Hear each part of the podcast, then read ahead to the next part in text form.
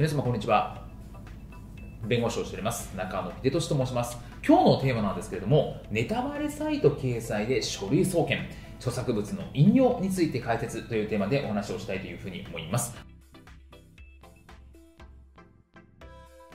これ報道でもあったんですけれども、ネタバレサイトにですね、無断でその漫画のセリフとか文字起こしの画像とかを掲載したというところで、まあ、著作権法違反で書類送検されましたよっていう事例があったんですね。で、この中で、まあ、もちろんですね、この動画でも散々言っていますけれども、他人のコンテンツというものを、まあ、引用したりとか、いう場合ですね、まあ、法律上の引用ではなく勝手に拝借するという場合についてはそれは原則ダメなんだよっていう話なんですけれども著作権の引用に当たる場合は OK なんですよねって話があります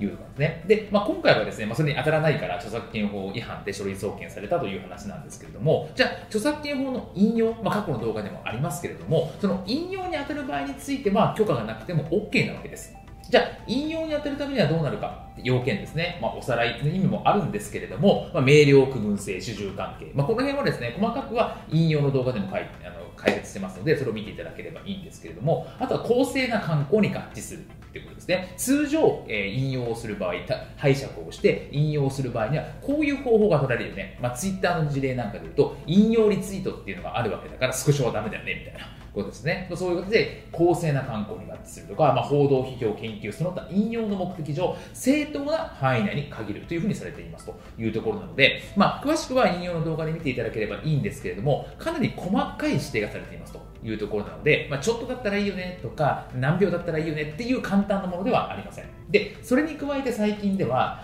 例えば商用利用をしているかとか、えー、同業他社の利用があるかとかネタバレになるかとか引用する必要があるみたいなところも考慮されて引用が正当かどうかってことも判断されています。なので、まあ、むやみにですね、えー、引用してしまうと、まあ、書類送検刑事事件みたいなことになってしまうっていうところは注意が必要かなと思います。まあ、商用利用だとやっぱりなかなかこう広告だとか自社のサイトに誘導するみたいなそういう引用はなかなか認められづらいのかなというところますし漫画のセリフなんかでいうとネタバレになってしまうっていうところがあるのでそれについては引用を認めないよみたいな判断があるというところはあるのでここは十分注意かなというふうに思います本日も動画をご覧いただきましてありがとうございました